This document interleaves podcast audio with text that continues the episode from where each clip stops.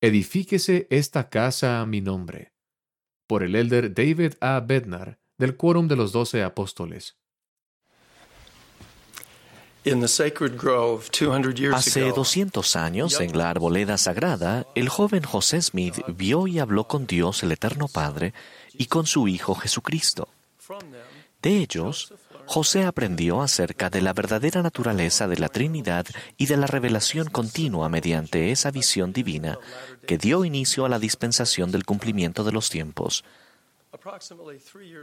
Aproximadamente tres años después, la noche del 21 de septiembre de 1823, en respuesta a una ferviente oración, la habitación de José se llenó de luz hasta que quedó más iluminada que al mediodía. Un personaje se apareció junto a su cama, llamó al muchacho por su nombre y declaró que era un mensajero enviado de la presencia de Dios y que se llamaba Moroni. Instruyó a José en cuanto a la salida del libro de Mormón y luego citó del libro de Malaquías en el Antiguo Testamento con una pequeña variación en el lenguaje utilizado en la versión de Reina Valera. He aquí, yo os revelaré el sacerdocio por medio de Elías el profeta antes de la venida del grande y terrible día del Señor y él plantará en el corazón de los hijos las promesas hechas a los padres, y el corazón de los hijos se volverá a sus padres. De no ser así, toda la tierra sería totalmente asolada a su venida. Es importante destacar que la instrucción que Moroni dio a José Smith sobre la misión de Elías el profeta dio inicio a la obra del templo y de historia familiar en los últimos días, y fue un elemento clave en la restauración de todas las cosas de que habló Dios por boca de sus santos profetas que han sido desde tiempos antiguos. Ruego que el Espíritu Santo nos ayude al aprender juntos acerca de los convenios, las ordenanzas y las bendiciones que están a nuestro alcance en los templos de la Iglesia de Jesucristo de los santos de los últimos días. Comienzo haciendo una pregunta fundamental.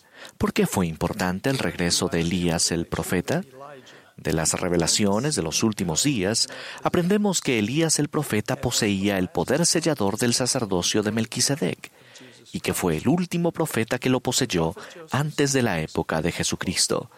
El profeta José Smith explicó, el espíritu, poder y llamamiento de Elías el profeta es que ustedes tengan la autoridad de poseer las llaves de la plenitud del sacerdocio de Melquisedec y de obtener todas las ordenanzas que pertenecen al reino de Dios, aún para hacer volver el corazón de los padres a los hijos y el corazón de los hijos a los padres, incluso los que estén en los cielos. Esta sagrada autoridad para sellar es necesaria a fin de que todo lo que ates en la tierra sea atado en los cielos y todo lo que desates en la tierra sea desatado en los cielos. José aclaró aún más cómo rescatará Dios a esta generación. Enviará a Elías el profeta, quien revelará los convenios para sellar el corazón de los padres a los hijos y el de los hijos a los padres. El profeta Elías se apareció a Moisés en el monte de la transfiguración y confirió esta autoridad sobre Pedro, Santiago y Juan. Elías el profeta también se apareció con Moisés y Elías el 3 de abril de 1836 en el templo de Kirtland y confirió las mismas llaves del sacerdocio sobre José Smith y Oliver Cowdery. La restauración de la autoridad para sellar por medio de Elías el profeta en 1836 fue necesaria para preparar al mundo para la segunda venida del Salvador e inició un interés mundial mucho mayor en la investigación de historia familiar. La palabra corazón se emplea más de mil veces en los libros canónicos. Esa palabra, simple pero significativa, a menudo denota los sentimientos íntimos de una persona. Nuestro corazón, la suma total de nuestros deseos, afectos, intenciones, motivos y actitudes, define quiénes somos y determina lo que llegaremos a ser. Y la esencia de la obra del Señor es cambiar, hacer volver y purificar el corazón mediante convenios del Evangelio y ordenanzas del sacerdocio. No edificamos los santos templos ni entramos en ellos solo para tener una experiencia personal o familiar memorable. Más bien, los convenios que se reciben y las ordenanzas que se efectúan en los templos son esenciales para la santificación de nuestro corazón y para la exaltación final de los hijos y las hijas de Dios. El plantar en el corazón de los hijos las promesas hechas a los padres, incluso a Abraham, Isaac y Jacob, el hacer volver el corazón de los hijos hacia sus propios padres, llevando a cabo la búsqueda de datos de historia familiar y el realizar ordenanzas vicarias en el templo, son labores que bendicen a las personas en ambos lados del velo. Cuando llegamos a estar anhelosamente consagrados a esta sagrada obra, obedecemos los mandamientos de amar y servir a Dios y a nuestro prójimo. Y tal servicio desinteresado nos ayuda verdaderamente a escucharlo y venir al Salvador. Los convenios y las ordenanzas del sacerdocio más sagrados se reciben únicamente en el templo, la casa del Señor. Todo lo que se aprende y todo lo que se realiza en el templo recalca la divinidad de Jesucristo y su función en el gran plan de felicidad del Padre Celestial. El presidente Ezra Taft Benson describió un importante modelo que el Redentor emplea para llevar a cabo la inmortalidad y la vida eterna del hombre. Él dijo, el Señor obra de adentro hacia afuera. El mundo obra de afuera hacia adentro. El mundo trata de sacar a la gente de la bajeza. Cristo saca la bajeza social del corazón de las personas y ellas mismas salen de los barrios bajos. El mundo trata de reformar al hombre cambiándolo de ambiente. Cristo cambia al hombre y éste cambia su entorno. El mundo trata de amoldar el comportamiento del hombre, pero Cristo puede cambiar la naturaleza humana. Los convenios y las ordenanzas del sacerdocio son esenciales en el proceso continuo de renacimiento espiritual y transformación. Son el medio por el cual el Señor obra con cada uno de nosotros de adentro hacia afuera. Los convenios que se honran con resolución, que se recuerdan siempre y que están escritos con el Espíritu del Dios vivo en tablas de carne del corazón, brindan un propósito y la certeza de las bendiciones en la vida terrenal y por la eternidad. Las ordenanzas que se reciben de manera digna y se recuerdan de forma continua abren los canales celestiales a través de los cuales el poder de la divinidad puede fluir a nuestra vida. No vamos al templo para escondernos o escapar de los males del mundo. Más bien, vamos al templo para vencer al mundo del mal. Cuando invitamos el poder de la divinidad a nuestra vida, al recibir las ordenanzas del sacerdocio y al hacer y guardar convenios sagrados, somos bendecidos con una fortaleza mayor a la nuestra para superar las tentaciones y los desafíos de la vida terrenal y para hacer lo bueno y llegar a ser buenos. El primer templo de esta dispensación se construyó en Kirtland, Ohio, y se dedicó el 27 de marzo de 1836. En una revelación dada al profeta José Smith una semana después de la dedicación, el Señor declaró, Regocíjese el corazón de todo mi pueblo, que con su fuerza ha construido esta casa a mi nombre. Sí, el corazón de millares y decenas de millares se regocijará en gran manera como consecuencia de las bendiciones que han de ser derramadas y la investidura con que mis siervos han sido investidos en esta casa. Y la fama de esta casa se extenderá hasta los países extranjeros, y este es el principio de la bendición que se derramará sobre la cabeza de los de mi pueblo. Presten atención a las frases el corazón de millares y decenas de millares se regocijará en gran manera y la fama de esta casa se extenderá hasta los países extranjeros. Estas fueron declaraciones impresionantes en abril de 1836, cuando la iglesia tenía relativamente apenas un puñado de miembros y un templo. Hoy, en 2020, tenemos 168 templos en funcionamiento y otros 49 templos están en construcción o han sido anunciados. Las casas del Señor se están edificando en las islas del mar y en países y lugares que previamente muchos consideraban que eran poco probable que se construyera un templo. La ceremonia de la investidura actual se presenta en 88 idiomas y estará disponible en muchas otras lenguas a medida que se edifiquen templos para bendecir a más hijos de Dios. En los próximos 15 años, el número de idiomas en los que las ordenanzas del templo estarán disponibles posiblemente se duplicará. Este año daremos la palada inicial y comenzaremos la construcción de 18 templos.